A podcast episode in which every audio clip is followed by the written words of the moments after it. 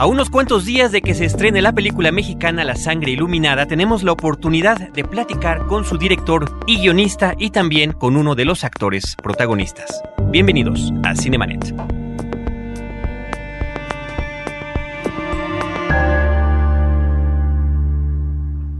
Le Cine. Vive escenas. La mejor apreciación de la pantalla grande en Cinemanet. Carlos del Río y Roberto Ortiz al micrófono. Bienvenidos.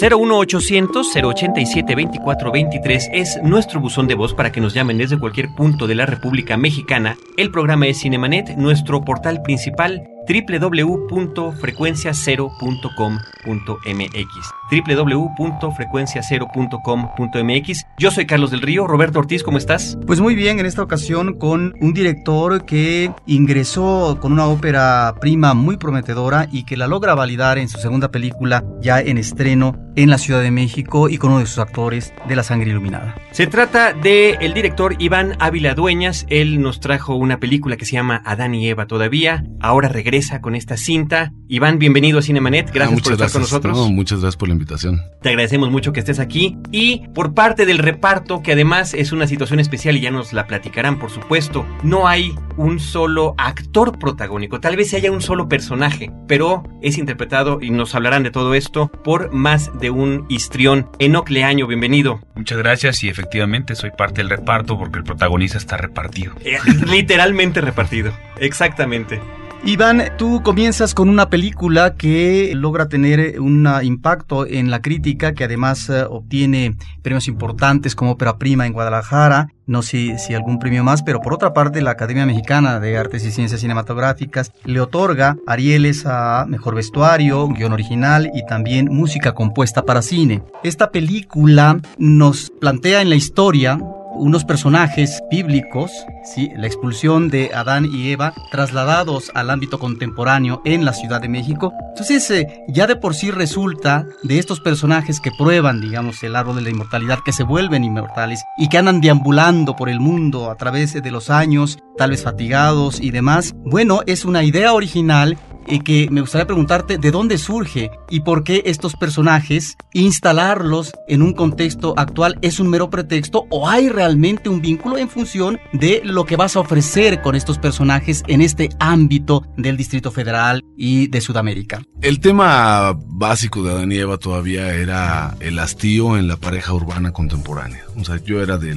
lo que quería hablar y en algún momento buscando y dando vueltas y todo esto, encontraba a estos dos personajes, la posibilidad de que estos dos personajes de Adán y Eva, trasladados a un contexto como realista y totalmente caótico como es el Distrito Federal a estas alturas, podía darnos como esa esa ruta para tratar de entender lo que queríamos hablar. Y este castigo no sé, recientemente tenía una plática donde me decían, pero ¿por qué dices que la inmortalidad es un castigo? Yo decía, pues es que qué horror, o sea, yo creo que lo más rico de la vida es que sabemos que se va a acabar en algún momento, porque esto de vivir eternamente hubiera sido realmente un, verdadero castigo para, para quien le tocara. Entonces estos dos personajes viviendo juntos eternamente, porque además no se tiene a nadie más, o sea, porque nunca 70 años, 80 años en la vida de un ser inmortal que lleva más de 40 mil años existiendo, no es nada, o sea, es un suspiro. Entonces terminan por no tenerse más que a ellos mismos y con todo el hastío que esto puede significar.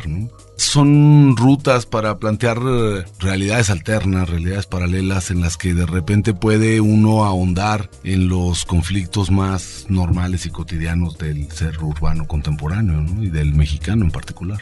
Y en este planteamiento que haces de estos personajes en una situación actual reconocible, urbana, encontramos como pivote eh, lo que podría ser la manifestación del sexo en sus diferentes vertientes, lo mismo la bisexualidad, la relación heterosexual, homosexual, la posibilidad de la orgía, etc. De alguna manera, este elemento, más que considerarlo como un elemento liberador que da cauce a la dicha, a la felicidad, a cumplir un deseo y satisfacerlo de manera plena, pues eh, nos remite tal vez a una situación de soledad, de una situación más bien triste de estos personajes que no logran con esto tener el eco para resarcirse. Sí, es un, o sea, Dani habla, habla de un sexo triste, diría yo, ¿no? O sea, es un sexo no, no plenamente satisfactorio. O sea, estos personajes quizá es lo único que más o menos les da la posibilidad de recordar que están vivos, ¿no? Pero para ellos es un, casi un trámite, ¿no? O sea, un trámite más en algo que, pues que qué pueden no haber hecho, qué deseo puede no haberse tenido o cumplido en un lapso de tiempo tan largo, dos personajes con todas las posibilidades de tener las se me fue ahorita el, concepto, pero es todo los lo que hace avanzar en nuestra vida cotidiana, los objetivos, los deseos, el, los ejes motivacionales, era el concepto al que quería llegar, que todas las películas están basadas en los ejes motivacionales de los actores, de, los personajes. O sea, siempre es la búsqueda del poder, la búsqueda del sexo, la búsqueda de la felicidad, la salud, el amor. Y entonces de repente enfrentarte con dos personajes que tienen todos esos deseos o motivos o objetivos de vida resueltos, ¿no? Entonces, ¿qué pasa a partir de eso y cómo, cómo sería la vida con, con todo eso ya solucionado y, además sin preocuparte ya por tratar de, de solucionar nada ni de encontrar nada, ya todo lo viste, ya todo lo sabes, ya todo lo pasaste, desde el principio de la humanidad hasta, hasta la época contemporánea. O sea, ¿qué pasa con un personaje a partir de tener todos sus deseos satisfechos? Ese hastío eh, está muy bien manejado a través de una película de ritmo lento, ¿sí? que no logró tal vez en su cauce comercial, ¿no? Eh, un uh, público común aceptable. ¿sí? Lamentablemente, cierto tipo de películas a veces el público masivo no las recibe como uno quisiera, en tanto que están acostumbrados a los ritmos frenéticos propios del cine hollywoodense. Pero en esto que es, creo que una de las virtudes eh, de la película, este manejo del tiempo, encontramos esta atmósfera con uh, un manejo registro en, la música, en la dirección de arte. Creo que allí encontramos algunos de los elementos más valiosos de esta película. Eh, sería interesante que nos hablaras de este trabajo que se cuajó muy bien en Adán y Eva todavía? Pues somos un equipo de gente que viene filmando juntos hace un tiempo, o sea, tanto la dirección de arte que la hace Ivonne Fuentes, como la fotografía que trabajo con dos fotógrafos al mismo tiempo, o sea, son filma uno un segmento y el otro otro segmento, son Ciro Cabello y Alejandro Cantú la producción que vengo trabajando con Elsa Reyes hace un tiempo, mi asistente de dirección viene siendo mi asistente de dirección hace un rato. O sea, todos más o menos venimos como un, somos una especie de cardumen que se mueve junto dentro del cine y que hemos ido haciendo, empezamos haciendo cortos y luego de repente era un corto mío, de repente era un corto de otro y de repente pues íbamos todos como apoyándonos y cuando vino esta posibilidad de trabajar en Adán y Eva juntos y de aventarnos este riesgo absoluto porque era una apuesta muy muy arriesgada que todos sabíamos. De hecho, originalmente ellos creían que estábamos haciendo un cortometraje y mucho tiempo después cuando íbamos como a la mitad del rodaje me dijeron, oye, los tiempos son muy largos, Iván, esto es un largo. Les digo, oigan, pero claro que son largos, los, únicos que nos habían dado cuenta eran ustedes. bueno, no, no había que decirlo para tomarlo tan en serio, ¿no? Pero esa, digamos que ese grupo ha pues ido evolucionando junto y buscando, encontrando una manera de ir generando la parte visual de la película en conjunto, ¿no? O sea, trabajamos muchísimo en, buscamos nosotros mismos las locaciones, dirección de arte y dirección, salimos a buscar las locaciones para que las locaciones tengan este espíritu, esta atmósfera que estamos eh, buscando. Luego trabajamos muchísimo a partir de referencias y revisamos cosas y encontramos rutas de por dónde queremos hacer las cosas. Y en Adán y Eva era poderse permitir ser lo bizarro que fuera, no importaba, ¿no? O sea, esta obsesión de Eva por decorar a partir de, pues prácticamente de basura, su casa, y esta obsesión de Adán de vestirse con materiales reciclados de cualquier tipo, o sea, de vestirse él y de vestir a Eva con esto, entonces creaba como una estética muy particular, porque creemos que si, bueno, que si Adán y Eva existirían a estas alturas deberían de tener un gusto estético muy, muy particular. Esta consideración bizarra, ¿no? Estos elementos de vestuario de reciclaje, como tú los llamas, se conecta también con esta idea de utilizar película de negativo descontinuada que tú solicitas y que te ofrecen las casas ¿no? que se dedican a esto. ¿Es un mero pretexto? ¿Es porque es falta de dinero o porque hay también una intencionalidad estética desde el principio del proyecto con pues, una película de esta? Es una este mezcla de las dos cosas. O sea, de origen es falta de recursos porque no teníamos dinero para comprar el negativo, pero queríamos hacer una película en 35 milímetros de entrada, porque la ventaja de filmar un 35 milímetros, aunque sea viejo, es que el negativo es muy noble, aguanta todo, o sea, aguanta de veras, aguanta muchísimo. No así lo digital, ¿no? Lo digital es delicado, este, ciertas temperaturas ya no le van, El negativo aguanta lo que sea. Y entonces nosotros primero partimos de esta necesidad económica y necesidad expresiva también, ¿no? O sea, porque nosotros queríamos hacer esta película, no teníamos dinero para hacerla. Y la única ruta que se nos ocurría era filmar shorts, o sea, sobrantes de película. Gracias a eso conseguimos ese material, pero también creo que le dio una textura muy particular el negativo reciclado. Pero además la película siempre se planeó y todo el proceso de, investigación, digamos que lo que me faltaba de la parte visual era el trabajo que se hace con los fotógrafos antes. Todo el trabajo de investigación que hicimos para llegar a esta, esta idea de el uso del negativo como un cuadro plástico en el que se pueden encimar capas, pero que esas capas tienen que ser a nivel artesanal. O sea, nosotros filmábamos el material, luego lo regresábamos a mano y lo volvíamos a filmar para agregarle un detallito en una esquina o para poner una sobreimposición o meter un letrero. Pero todo esto que ahora se hace muy fácilmente en digital y todo esto, pues tiene un origen mecánico, o sea, fotoquímico. O sea, así se filmaba, no sé, esta película de con Arturo de Córdoba del hombre invisible. Todos son efectos súper elementales y sencillos. George Méliès, ¿no? O sea, filmaba con la cámara de una forma tan artesanal que ahora le tenemos un respeto al 35 milímetros como si fuera, no sé, una cosa sagrada y que en realidad es una herramienta de trabajo, ¿no? Es como cuando agarras las pinturas, pues también te, puedes llenar las manos de pintura y no pasa nada, y puedes pintar con la mano o con un pincel o con una brocha y no pasa nada. O sea, la, técnica no te debe limitar para una cuestión creativa. Entonces, creo que terminó siendo como una textura muy particular el hecho de que de repente había negativos que realmente estaban vencidos y abandonados en una oficina hacía 7, 8 años y decías, pues a ver cómo sale, porque a ver cómo sale esa textura, porque además, como no teníamos dinero, no pudimos revelar hasta que terminó la película. O sea, toda la película se reveló hasta el final. Fue un albur de decir. Sin saber, sin saber. Un, una angustia. O sea, los fotógrafos casi se mueren de un infarto. Cinemanet regresa en un instante. Apaga la luz y escucha.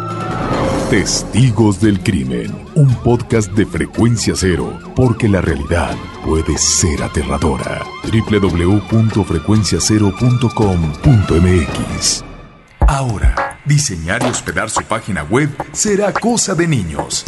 En tan solo cinco pasos, hágalo usted mismo sin ser un experto en Internet. Ingrese a suempresa.com y active ahora mismo su plan. Suempresa.com, líder de web hosting en México. En la historia. Acompaña a Roberto Jiménez a recorrer México en la historia. Porque La Máquina del Tiempo es un podcast de frecuencia cero. www.frecuenciacero.com.mx. Historias múltiples en tiempos cortos. Cinemanet. Regresamos.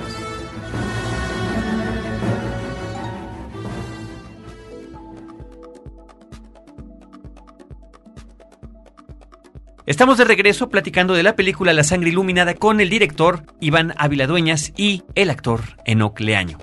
Pues gracias por compartirnos estos antecedentes que creo que son importantes porque obviamente, evidentemente hay vasos comunicantes. Y yo le preguntaría a Enoch si nos empieza a platicar dentro de lo posible que no arruine la experiencia del espectador de qué trata la película. Pues la película trata básicamente de, de un fenómeno de transmutación un ser, un ente, un, espíritu, cada quien lo llamará con, de acuerdo a su cultura y a sus principios religiosos, etcétera. Pero bueno, ahí está ese fenómeno que se va dando, no hay una explicación, nunca se explica por qué ni dónde viene nada, simplemente la película empieza ya con este fenómeno y lo que vamos a ver es una historia donde estamos viendo este este devenir, este andar de esta ente en seis cuerpos diferentes, ¿no? Y en cada uno va encontrando un estadio distinto al otro y va, va llenándose nuevas experiencias. Y yo básica y esencialmente lo que siento que esta película tiene es un gran sentido del desapego, ¿no? De pronto este ser que tiene que dejar todo lo que construye de la noche a la mañana para irse no sabe a dónde,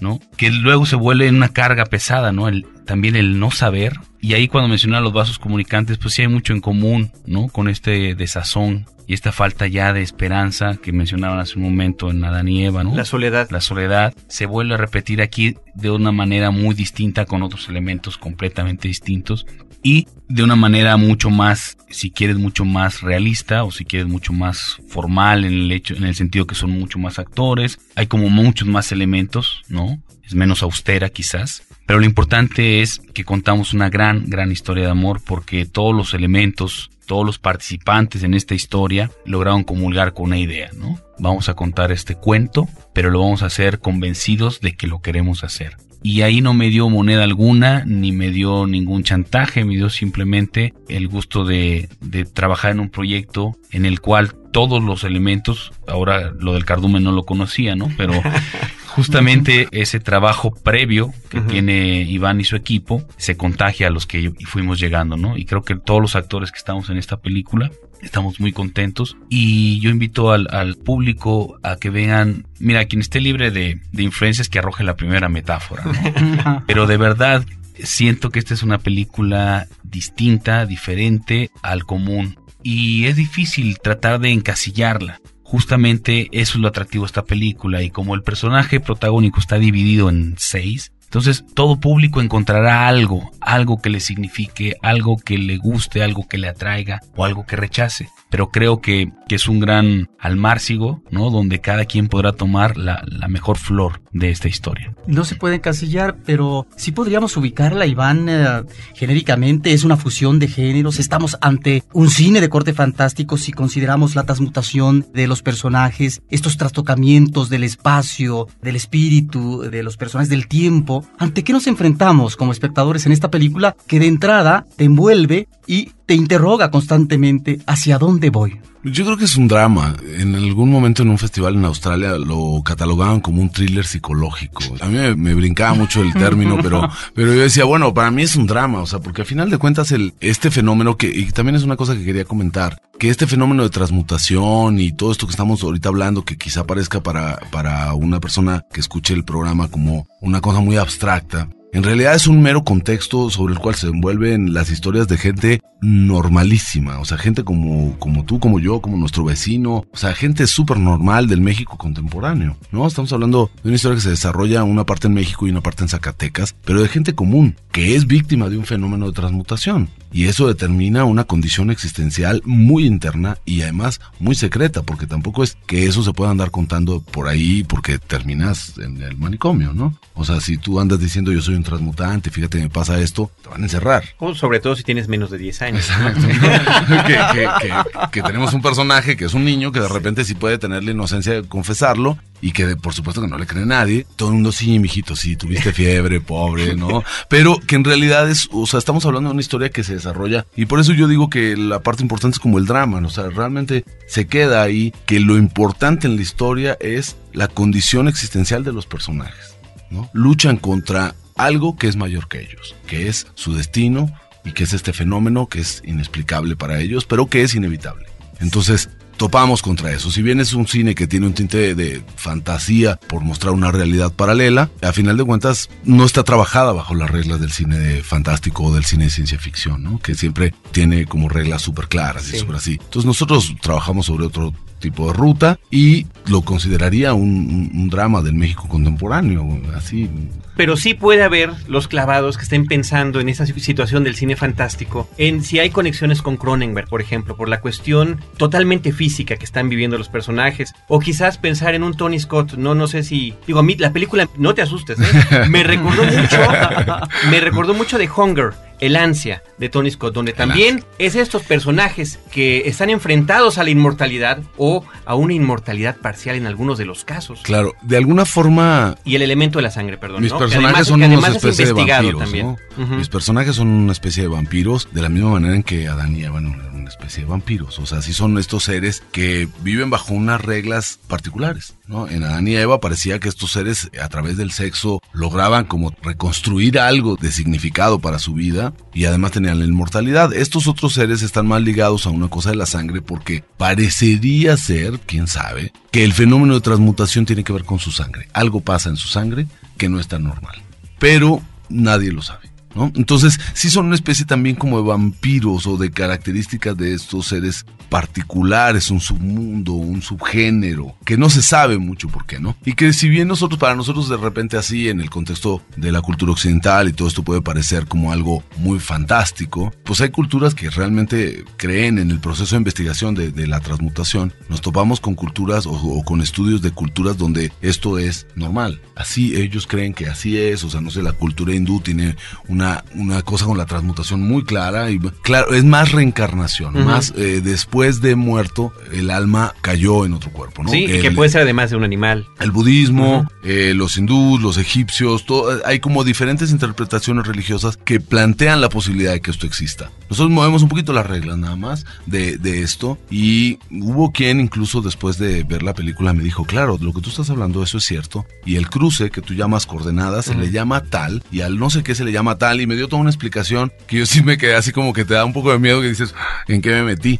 Porque en realidad para nosotros no es, no es tratar de, hacer un, un estudio o una tesis o un tratado sobre el tema. Les digo, para mí el, el fenómeno es un proceso o sea, es un contexto para exagerar o llevar al extremo el tema de lo que queríamos hablar. O sea, los personajes, o sea, Pessoa decía, yo solo pido que no me cueste mucho el saber que existo.